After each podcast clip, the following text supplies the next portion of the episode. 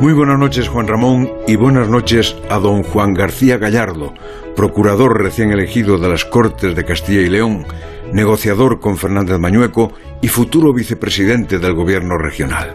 Dicho en otras palabras, el triunfador de las últimas elecciones y ganador del pulso entre Vox y el Partido Popular. La noche del 13 de febrero, Santiago Abascal le decía, Juan, se te está poniendo cara de vicepresidente. Se le puso y no se la quitó. Debe ser usted un hombre tenaz. Su partido obtuvo el mismo resultado en las urnas que Ciudadanos en las elecciones anteriores y se dijo, yo quiero ser como los blancos. Los mismos puestos que tuvo Ciudadanos ahora para Vox. Y no se movió de ahí. Estuvieron a punto de romper, pero García Gallardo tenía una convicción, o cede Mañueco o se repiten elecciones. Y al final, ya en tiempo de descuento, Mañueco tuvo que ceder.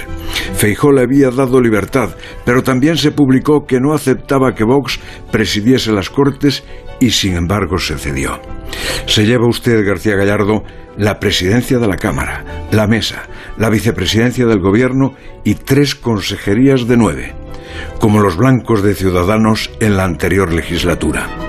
A la gente del viejo orden le queda la tranquilidad de que se comprometen al pleno respeto y al orden constitucional y al Estatuto de Autonomía.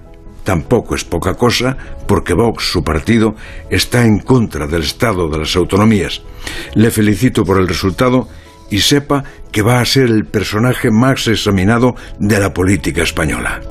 Para la izquierda, Usted significa la entrada de la extrema derecha en un gobierno y así lo están diciendo ya sus portavoces y sus medios informativos.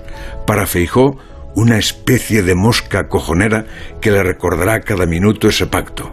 En la Unión Europea se señalará su caso como una demostración del avance de la ultraderecha en las instituciones democráticas y las próximas elecciones ya están marcadas por las sombras de este acuerdo.